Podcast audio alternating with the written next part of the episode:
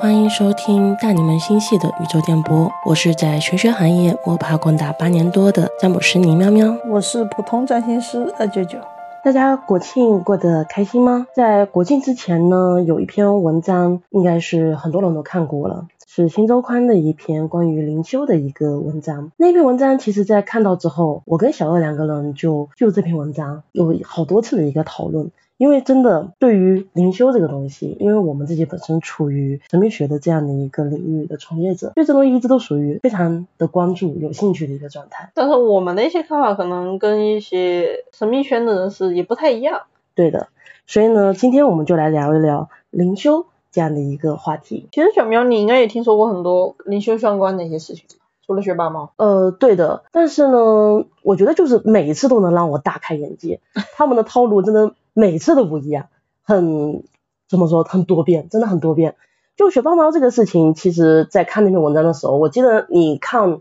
到前三分之一的时候，你跟我讲说，还蛮正常的。哎，对，你还跟我讲，哎，挺正常的啊他，只是在宣传自己的观念嘛。啊，就宣传自己的观念，然对后就是去冥想啊，然后吸引大家去做自己啊，这种很正常的一个观念。对，现在也蛮流行的，啊就让大家用金钱来取悦自己，我觉得也没什么吧。虽然说消费主义一点，其实也没什么。但是呢，越看到后面，我觉得就有点越离谱。我那篇文章看到后面，我觉得它有一点让大家对当下更加负责，对于长远的一个人生的一个负责性就会降低。因为不管是金钱主义、消费主义，还是说是追求本性、辞掉工作这些事情，我觉得都是当下确实很取悦自己、很满足自己的。但是确实从长远的一个呃时间线来看、人生来看，这样的一个选择，多少有点对自己的人生不那么负责。他完全是逃避嘛。因为我看到那文章里面就有一个案例，就是说有一个人他因为学豹猫的一些观点，他就去做了，他去花钱，甚至借钱去花钱。他借钱了之后，甚至觉得还蛮开心的，而且不觉得自己欠钱有任何的压力，因为他有这种压力，只要是清理掉就可以了。我觉得这个逻辑真的就很完美的一个闭环，所有的不开心你清理掉，你就可以去做那些本来其实这个事情它是有风险的。他通这种风险通过压力、通过焦虑、通过不开心反馈到你这边，告诉你你要去注意这件事情可能是有风险的，但他通过清清理，理掉哎，对，清理，然后你就不会被这种压就力就好像那个风险是不存在的，但其实我觉得它是一种逃避风险、逃避压力的一种做法。呃，当这种压力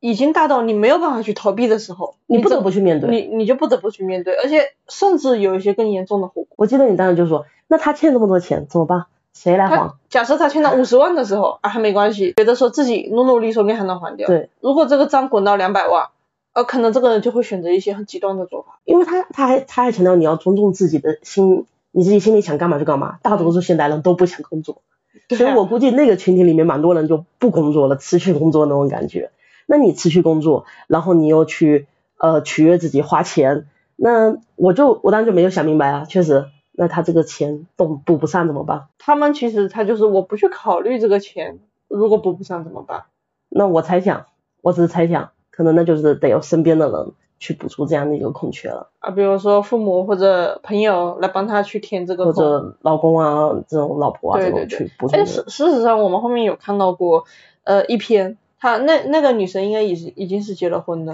她其实就是拉着她老公一起还钱。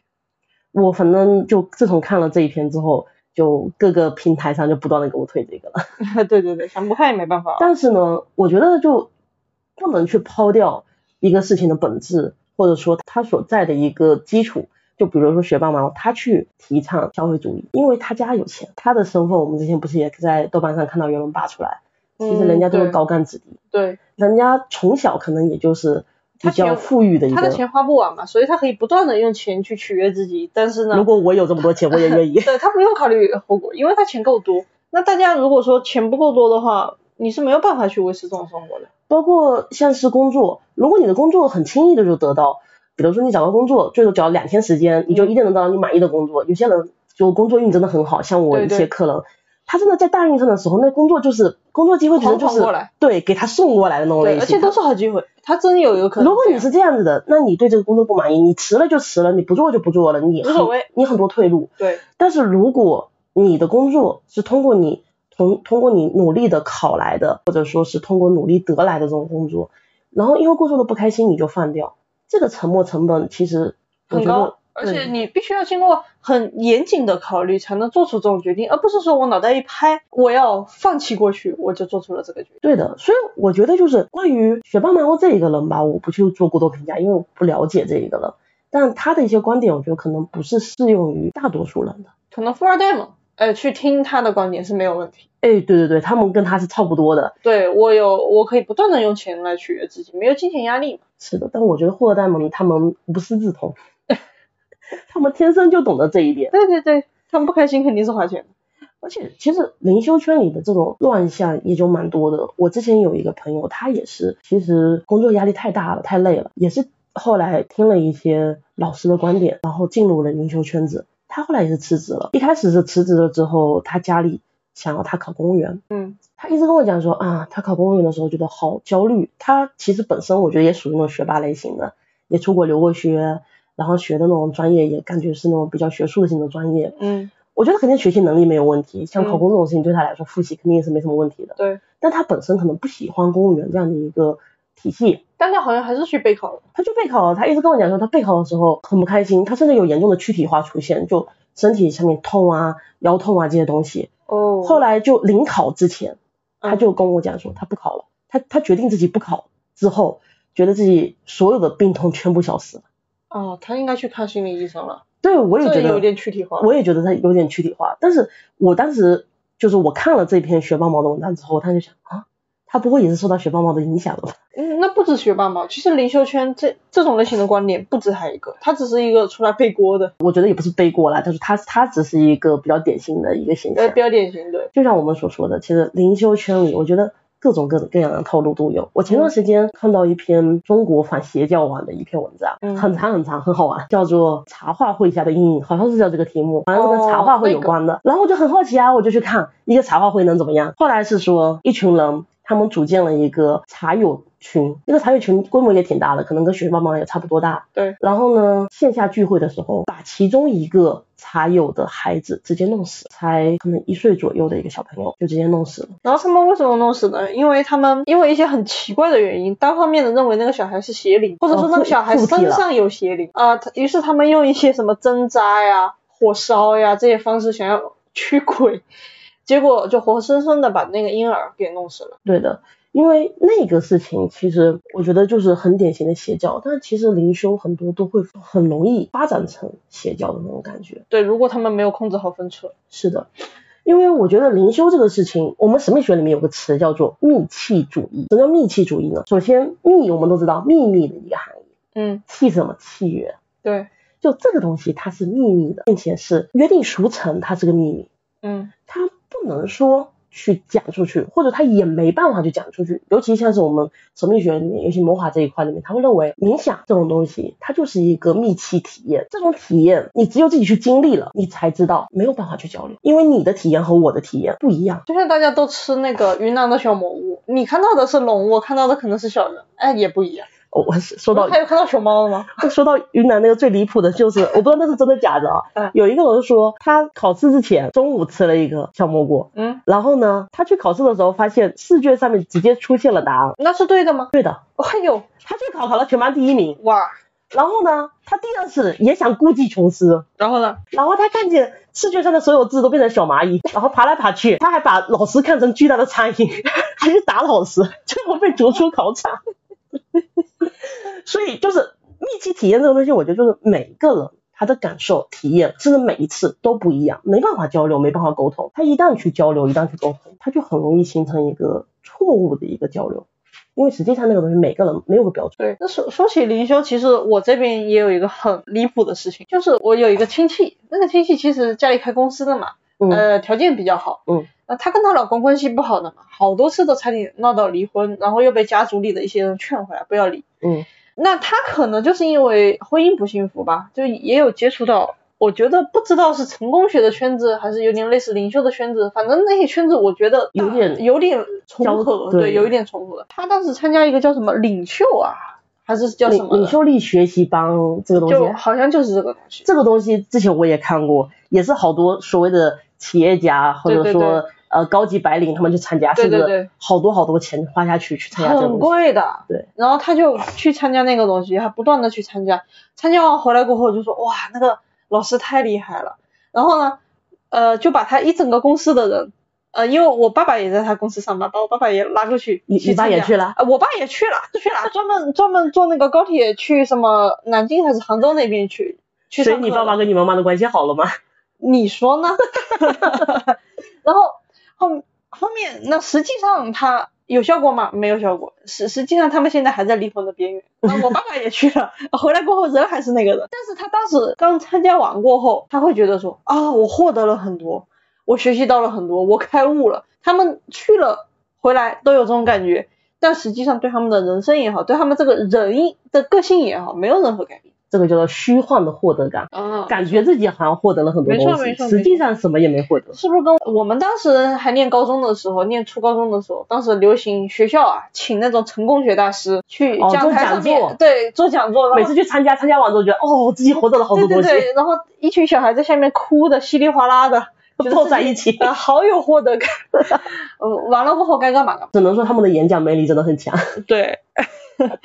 有点类似这种东西，对，有吧点类似。然后这种还很离谱的是什么？这个也就算了，还很离谱的是我妈妈的身体不好啊，她有一次她身体上有很严重的那种疾病，有一次她就不得不去做手术了，如果不做可能呃人就会有大问题的那种。然后结果呢，我那个亲戚来建议我妈妈去参加一个灵修班，那个灵修班是干嘛的呢？把人拉到深山老林里面去，一个星期不吃不喝，哎，就不吃不喝，单神仙，对对对，不吃不喝，好像水会稍微喝一点，但基本上也辟谷吗也也很限制。对对，叫辟谷，对，没对错。，这然后个呢屁，股也是灵修里常见的。他他说他们的老师啊，说你这个辟谷可以对身体很好，可以解决很多疾病。然后呢，他在那个之前他也去辟过一两次，哎，就说哎是感觉身你体说你好了妈妈很多。不是我那个亲戚，哦，他去辟过一两次了，他说对身体是很好，说感觉身体轻飘飘的，感觉身体更好了。嗯哎，我想说，那你平常天天饭酒局饭局参加多了啊，你吃得那个太油腻吃太多了，太油腻了。你去避一个星期的谷，我妈妈那种病人虚弱的不得了，她去避一个星期的谷没有命在了，对吧？竖着进去然喝后得出来。我爸爸当时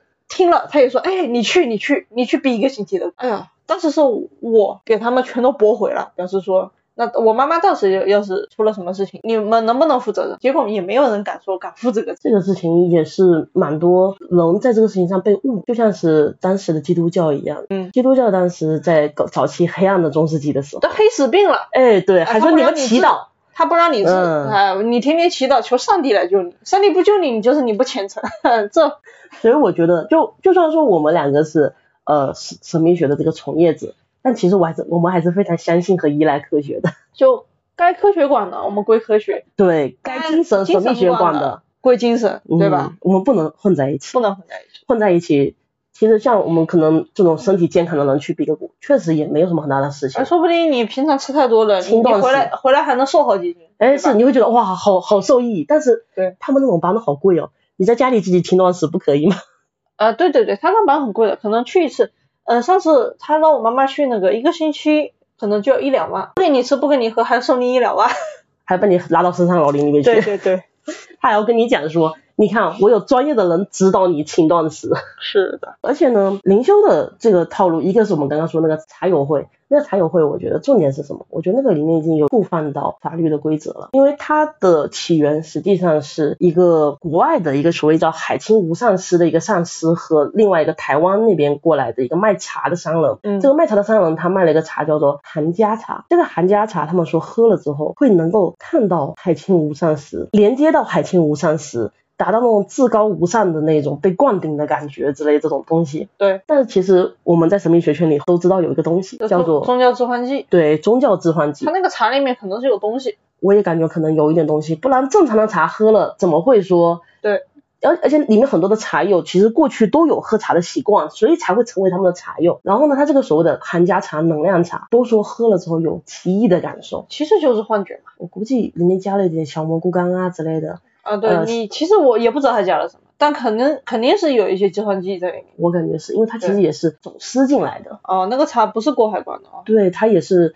通过人肉带进来的，没有哦正规的许可的这种东西，所以里面加什么东西就完全不知道的。所以说大家要谨慎啊。这种奇奇怪怪的灵修，他会以各种各样的方式其实像美国在早些年的时候，有一群人叫嬉皮士，啊，嬉皮士嗯，他们主张和平，主张美好的生活，也他们其实也是也主张放纵和享受吧。对换种享受，还有灵修，嗯，他们也主张冥想，一群人经常聚在草坪上面弹吉他、冥想，然后抽大麻。哈哈，所以其实在这里面，那个大麻就属于他们那个宗教致幻剂的一个作用，可以让他们进入那一种仙仙然的那种境界。但是这种东西它一定是不好的。我们都知道毒品它对精神啊，对于甚至身体都是有危害的，当然不能去碰这种东西。我感觉嬉皮士在于美国大多数群众的眼中，普通群众的眼中，是一群莫名其妙的神 经病，就不能理解他们，而且会害怕他们，因为他精神不正常，比如过量吸食大麻之后，就会做出一些极端的事情 他。会有攻击性的。对，没错，他自己可能都不知道。对对对就包括像是刚刚说韩家茶，他们莫名其妙的把那个小孩子弄死了。对对对其实我觉得也是可能在一种集体幻觉的哦呢，集体极度亢奋的一个对对状态对当中做出的一些不理性的行为。是所以其实灵修这个东西，就像我好像是上一期还是上上期的时候有跟大家讲过。有一个客人，他说他有一些奇异的能力，能够看到一个人周边的气质是什么颜色的。然后他的女朋友找到我说，想要把这个东西给去除掉。我说你可以去找一些国外的老师，看有没有办法控制或者去除掉这个这种能力，但是你不要找国内的。为什么？就是因为套路深，套路太深了。其实国外套路也不少。哎，其其实是的，你现在看来嬉皮士那一群人也是套路非常深的。对对对，而且呢，我想到我之前前几年的时候也看到过一个关于灵修群体的一个东西，又是灵修，嗯，又什么套路？打着印度信力派的旗号做的那种课程。嗯其实正是他们这一群人是不是真的是严惩了印度信力派的核心思想，也不知道，他只是打着这个旗号而已，嗯，有没授权咱不知道。都不知道。 他好像当时在广东那边比较流行。嗯也是办那种线下课，然后也是跟那种什么领袖力学习这种东西挂钩起来一起去搞的。哦，一节课可能也就两天三天那种工作坊课，要十几万，可能第一节会便宜一点，后面越来越贵，越来越贵。嗯然后上课内容是什么，第一节就是可能一群人坐在那边教你怎么冥想啊，教你怎么放空自己呀、在那种酒店大堂里面学狗爬，狗爬，对，就学动物的形态姿态。好吧，呃，或者说跟对方说出自己心里的秘密啊之类，就其实就是他们所说的解脱。其实很多的灵修里面都去讲解脱，放下一些戒备，放下一些自我的束缚。其实我觉得这个东西它在于一定的分寸上是没有问题的，如果你能把握分寸。就像是很多人他不懂得拒绝，那种不懂得拒绝，就是因为内心他是有一些限制，他不敢去表达自己的想法。嗯我觉得就拒绝这个层面，你应该去放开。但是你都放下做人类的尊严，这个有点过头了。是不是就是你完全打开心理防线，方便他们去 PUA 你？其实我觉得是，而且他这个课当时，呃，我看那个报道里面就是说，他一阶一阶会越来越离谱。嗯第一阶的时候，如果你都接受不了，你就直接被 pass 掉了。啊，他试探你的心理底线的。，对，如果说第一阶这种，呃，什么把自己内心的秘密说出来啊，这东西你都愿意接受，第二阶他们会把你拉到，也是拉到一个深山老林的一个别墅里去，嗯在在草地上学狗爬，然后呢信教。啊，什么叫信力派？哦，就是相信性交是有力量的。嗨，他那说就是滥交嘛，哎，对，就解放你深层的这种力量。他这个也是邪教对，其实也是邪教，但是他也是打着灵修的名义的。啊就这种东西其实非常非常多。哇，我觉得这个当时也是让我大开眼界。领袖这边啊，怎么走深了，很很多大开眼界的。对，灵修其实说到这个词，现在更多人能接触到的是两个词，显化，还有吸引力法则。那所以呢，我们就来说一说从神秘学的一个角度，显化和吸引力法则到底靠不靠谱？首先就先先说一下显化吧。显化的话，应该有些人还不太理解，只是知道说，哎，有显化这个词，尤其像小红书上有一段时间，去年有一有一段时间非常的多，我能说说我的理解吗？说显化是不是就是说，就就按我看到的，我觉得它应该是我每天都在许愿，或者也不知道向谁许愿，或者向谁祈祷，我想要获得什么什么东西，然后这个东西就会到我这边来。他们说是向宇宙许愿，宇宙我也不知道宇宙是什么东西，宇宙为什么要回应你的愿望？可能向菩萨许愿更靠谱一点。哎，那这个是真的。不过我觉得这个话题能讲好多，我们到时候再哎讲。到时候再讲嗯显化这个东西呢，从现在什么小红书啊、豆瓣啊，就包括抖音啊这种地方，你们得到的一些资料，可能也是说一些确定性的话语，比如说我很有钱，我特别美，我能量特别好，我人际特别好，就哎很我看到的更离谱哦，就是说他们会许愿，我明天就要获得一百万。对，就是这种很确定性的言论，嗯确定性的这种表达方式，不断的给自己，我觉得算是精神暗示吧。你那种你那种就是我很美，我很漂亮，我很聪明，这种算精神暗示。我那种我明天就要获得一百万，这有这就有点叫什么呢？不唯物了啊！就就白日梦的感觉对。对对，不唯物了，一点儿也不唯物。所以这个东西，当时我在去年的时候，我也很好奇嘛，我在想它是不是也是又一个邪教的出现。然后我就跟我一个研究西方魔法的一个朋友就聊这个事情，就说显化这东西到底现不现实？是不是说你只要真正相信你自己，打心底的相信你自己是这样子的，嗯那你就能拥有那些东西。嗯我，打心底相信，我就有一百个亿，我就真的能有一百个亿。那我打心底相信我会成为王思聪，我就是能有个有钱爸爸吗？然后我就跟那个朋友讨论说，这个事情靠谱吗？它成立吗？在魔法里面，因为你们都知道，魔法好像看起来就是一个很神奇、很玄乎的东西。如果在魔法里都成立，那这个事情是不是真的也是靠谱的？我当时就去讨论这个问题。魔法也是有限的，哪能这么玩呢？对，魔法也是有限的。这就说到另外一个相关的，就是吸引力法则。啊，这个吸引力法则呢，也其实跟显化它就是挂钩的一个东西。嗯，说的就是你越相信一个东西，越觉得那个东西属于你自己的，嗯那这个东西越会到你身边来。所以所谓的吸引力法则，其实跟显化是挂钩。就像我很相信我自己拥有一百个亿，那这个一百个亿就显化到我身边来，是一个挂钩的一个关系。所以其实我也是跟他在讨论吸引力法则的事情成不成立，是不是只要我去想。这个事情就能他怎么成功说呢我当时就跟他举个例子，我就说，那我现在体重还蛮胖的，我就想我要瘦下来，但是我就不运动，我只想我已经九十斤了，我就只这么想，然后天天想，特别相信自己已经九十斤了。这你要是真真后面就九十斤了，你得去医院看病。 我我我就说，那我能不能通过这显化？他说基本上不能。他跟我讲说，吸引力法则的一个逻辑其实是在魔法里面是成立的。其实通俗点说，就是通过精神的力量去借助一些他们应该叫神明或者高等的一些力量，这东西他说不清楚，就是你有点像菩萨许愿差不多。但是呢，那个力量就每个人信仰的东西不一样。啊甚至有些人他信仰的是混沌魔法，就混沌魔法就是什么，我从随便是谁，你给我力量就行。啊，所以他们的逻辑像宇宙许愿也没有问题。对，但是首先你要非常非常非常相信宇宙，哦就是要达到那种信仰的程度。同时，你自己本身也有一些能力，他们天赋他们所谓的魔法里面的修炼，哦要你要修炼你自己的精神力，哦要让你的精神力大到能够去左右现实。他说这个东西属于理论上存在，实际上基本上不太可能。哎，这就是我们刚刚其实说的什么物质的归科学，你精神的我们归玄学，对于大多数人来说，就是物质的归科学，精神的归玄学。但是可能有那么一修修人，他还确实能够通过修炼有这种能力，我能够影响一一些些现实，但是这个能影响多少，这个人又有多少，那反正大概率不会出现在哦我们就身边我这个朋友举例哈，哎，他当时就跟我讲了一个例子，他说他，因为他其实跟我研究神秘学的时间差不多长，我现在研究的可能也有十多年了，嗯他也差不多，嗯嗯、但他是专攻魔法那一块的，我是专攻卜卦这一块的。嗯然后他说他在早几年的时候有一次做一个魔法仪式，他有几个就是魔法仪式，他有参加了几个人嘛，嗯，天台上面做这个仪式，做完之后，他发现他的头上有个光点，光点有光球，光球对，这么厉害，对，然后呢，他去问其他几个参加仪式的人说：“你有没有看到那个光球？”其他几个参加仪式的都说他看到了，嗯但是他后来去找了没有参加这个仪式的人去问：“你有没有看到那个光球？”嗯他们说看不到。嗯所以呢，他认为这个其实就是他已经在影响一些物理的东西，但这个物理的东西的影响是有限的。这相当有钱，因为这个光球也做不了什么，也带不了什么好处或者他认为这个个就是其实也是一种显化的体现嘛。他啊做完这个仪式，他成功了，有这样的一个光球出现在他头头上。甚至还不是所有人都能看得到呢。哎，他只有参加这个仪式的能看到。对他那个是有点天赋在的，对我他看过他星盘。为什么他有天赋呢？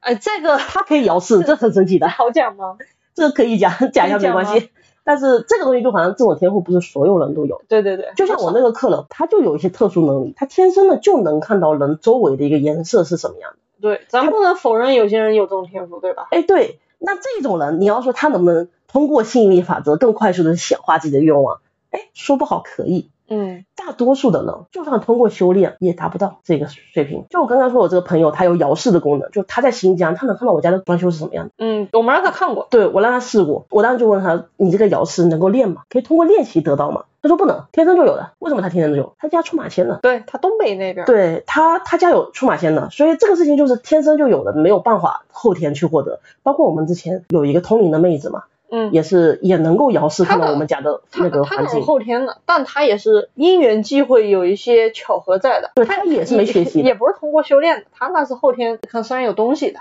所以其实按他的按他们的逻辑来说，想要去通过修炼魔法，然后来改变物质世界，基本上也是不可能的。就算可能，你也要花十年以上、二十年以上的时间才有可能。说白了，我觉得是遇到那个机遇，打通任督二脉。所以朋友们啊，显化这个东西虽然不是说一定没有用，但是对大多数人来说，你还不如好好的去做事。对，其实我们做占卜这么多年，有的时候会遇到有些客人嘛，嗯，他在一个事情遇到瓶颈的时候，比如说爱情，尤其是爱情，嗯他会问说：“老师，你有没有其他的一些方法能够让他爱上我，或者说让让这个局面改变？”他说的那种其他方法，其实就是神秘学的方法，神神叨叨的那种方其法，实有啦，但是呢，有代价，这是一方面。另外一方面的话，其实这种方法的效用，可能还不如你自己去做一些努力，实际上去做一些行动来的有效果。对，因为我们刚提到的那个会魔法的朋友，他在他自己身上就试过这个事情。他自己以前暗恋一个人，但那个人跟他没有很明显的一个交集，双方交集只是属于这种偶尔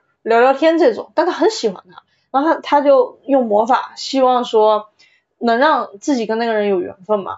哎，结果缘分是倒是有了， 两个人呢天天暧昧，天天在那边暧昧，情侣该做的事情都做了哦，对该做的都做了，啊，那那方面还没有啊做，还没有是吧？对，但是就是关系基本上像情侣一样相处了。对，但是啊，但是就来了，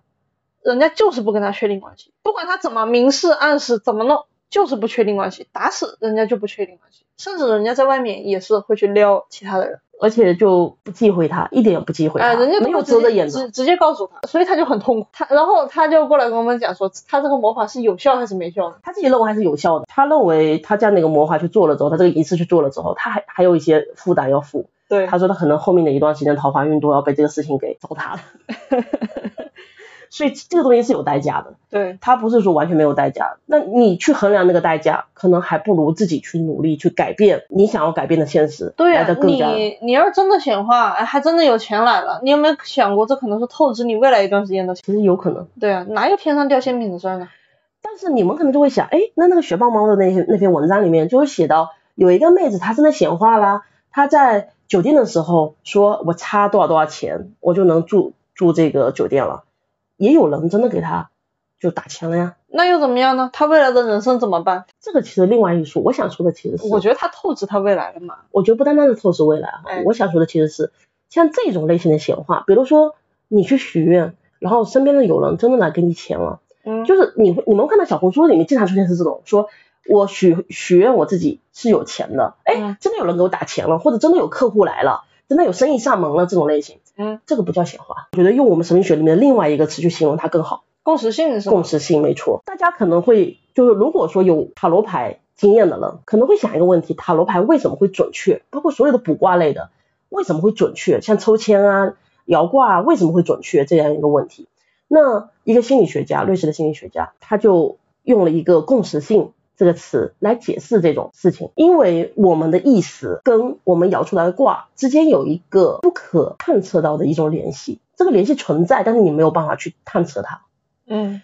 然后呢，不单单是在于占卜这件事情上面，其实在我们的生活当中，说吵吵吵吵到，比如说我今天想到我一个朋友怎么好久没来找我了，他一个电话就打过来了。嗯，我们经常碰到这种事情。其实大家去留意，你们也会发现你们身边有非常多的这种能够解释共识性的这个事情出现。说白了就是一种巧合，但这个巧合又非常的离奇。那包括这个显化，我觉得其实也是共识性的一个体现。他想要钱和别人给他钱这件事情，其实可能本身就是有联系的，只是这个联系我们没有办法探测到。对，它在更高的一个层面，我们神秘学当中认为是在更高的精神层面上面，它是有些联系的。这种联系它不是打在明面上面那种因果论，用通俗的话去理解喵喵讲的东西呢，就大概就是什什么，可能本身就是有人今天要给你送钱了，本身今天就是要来客户了。你在显化的时候，你就你才会冒出观念，我想要钱的这种观念。呃假设本身就是有客户要来，你在显化的时候就会冒出我想要客户的这种观念。他是是这个意思吧，妈妈？其实是没有办法去确定先生鸡还是先生蛋的，啊，还没法确定。对，没法确定。但这个事情它里面有关联，但它没有一个因果先后的一个关联，它是什么叫共识性？同时出现的，它这个事情同时出现的。但我觉得，就算一次两次是共识性，如果就像那个妹子老是那样，她可能就是在透支未来。对吧？你那个事情其实包括他不是说《熊猫猫》里面第一个案例那一个人，好像叫柚子吧，他不是写文章吗？嗯对，有人给他打赏，嗯后来其实那个文章后面也写了，为什么有人给他打赏？因为很多人认为给他打赏是在做功德，啊对做功德，这个联系其实就显现出来，但是他当事人的世界里面可能没有发现这里面的联系。而且我觉得他是有付出代价的，因为那个文章里面有提到，这个人其实是想写小说去做作家的，嗯，他就因为能够这样轻易的获得金钱，他不愿意去真正的写小说，他写的东西甚至都不愿意发布出去，只愿意发在那个群里求打赏，嗯，这是不是在透支他写他作为一个作家写小说的未来？对，没错。所以我说回吸引力法则到底靠不靠谱这样的一个问题，我觉得吸引力法则更多的意义在于让大家意识到自己的目标在哪里，清楚的意识到自己的目标在哪里，并且坚定自己的信念。但是吸引力法则不可避免的一个点是什么？对于大多数人来说，哈，不可避免的是你需要付出努力。对，它只能为你定一个方向，就像是一个灯塔一样，你不能忽略努力这件事情。他引导你的精神，引导你的目标，但是现实当中，你必须有行动去行动才能推动你的物质。对，没对错吧，是的，就像我们刚刚说的，物质的归物质，精神的归精神。是的，所以呢，灵修到底在修什么这样的一个问题，你有想过吗？我觉得灵修这个东西，大部分啊，嗯，他修的是一个心安，心安，心安就是很多去接触灵修的人，他一般因为各种各样的原因，他心不安，因为他焦虑，他抑郁，他不开心，他感到不幸福、不快乐，所以呢，他想通过灵修去让自己心安。他不管说灵修能不能获得快乐，其实我们现在看到灵修未必所有的灵修都能让他们获得快乐，但是灵修能让他们获得一种我暂时可以不焦虑了，我暂时可以不抑郁了，我暂时可以去逃避那些不幸福、不快乐，他嗯。至少能让他们获得这个东西。但是我对灵修的一个理解，就灵修灵修嘛，嗯修的是你的灵魂。嗯从哲学的一个角度来说，像我们之前说过的这个苏格拉底、柏拉图，他们追求的灵魂的一个修炼是什么？绝对逻辑的，绝对理性的，不去有情绪的，没有情绪去干扰自己，自然也就平静了。他们追求是平静，嗯包括最最近我看一些佛教的书籍，也是觉得他们所追求的是无我，是平静，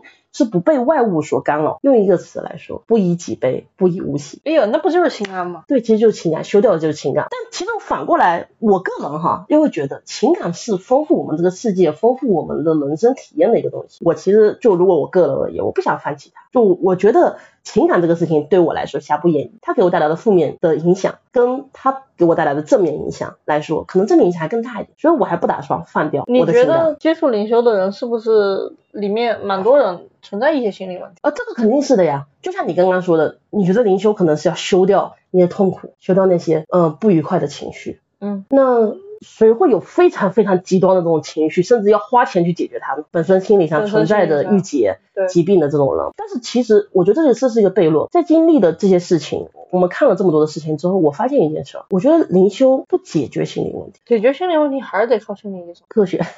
对对，得靠科学。 虽然科学也未必解决得了，但我觉得灵修它也不行啊。灵修它更像是一个麻醉剂、啊我觉得灵修就正正经的灵修，真正的灵修，嗯，或者说我认为存在真正意义的领袖，是让我们能够更加透彻的看待人生、看待自己、看待一些事情，并且做出不后悔的选择。就像我觉得我的情绪虽然会给我带来负面的影响，但它也给我带来快乐的体验。那在我的衡量利弊之下，我选择保留我的情绪，跟它和解，跟它愉快的生存在一起。那我这种选择是我在理性的情况下做出来，我不后悔。这个可能是一个追求的目标，我更加通透的去看待这个世界、这个人生、这世界里面事与事、人与人之间的关系。我觉得这是灵修所追求的东西，但现在的灵修所追求的东西都有点片面、表面，他追求表面上的快乐、短暂的快乐、眼前的快乐，呃，眼前的平静，现在的不痛苦。它就所以它就像一个麻醉剂。对。它没有用，因为真正的灵修，它是让你去意识到自己哪里对，哪里不对，然后呢，你哪里有问题，我们需要去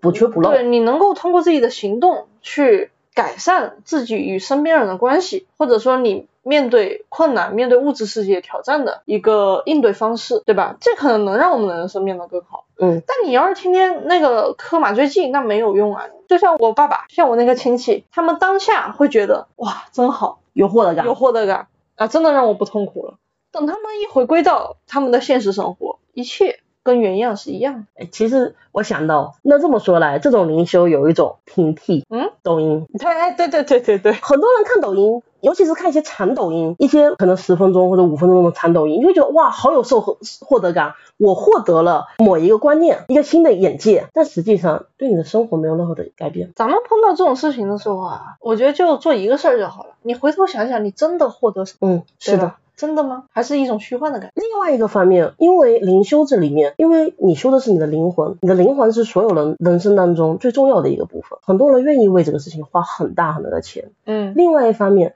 很容易在一种迷迷糊糊的状态下面花钱下去。所以呢，我觉得心理上面有问题的人，他的心理防线是更加脆弱的，嗯，更容易被这些很容易被洗脑，被 PUA 啊。对被这些东西趁虚而入。对对对，所以我觉得，反倒如果一个人他是有心理存在问题的，你先去把你心理问题解解决掉。决了对啊，然后你再去说灵魂的一个修炼。对对对，那灵魂的修炼，那个时候你会去看到，哦，原来很多东西其实是虚幻的，这这里面很多的水，很多的坑。你至少得有那个辨别能力去避免那些坑人的家伙。对的。那至于后面的路怎么走，我觉得灵修这个东西哈，就像我一一开始在前面的时候说到，它是个密集主义，它没有办法跟别人沟通。每个人走的道路，可能只最多只有一两个人能够理解，很难说跟广泛的几百个人。有共同的理解。如果你的灵修道路跟几百个人都有共同的理解的时候，你就要小心一点。对对对，这个事情是不是存在着一些问题，是不是存在一些宗教性的东西在里面？那宗教性的东西有没有可能有一些偏离的道路？这些东西就是需要去思考的。可能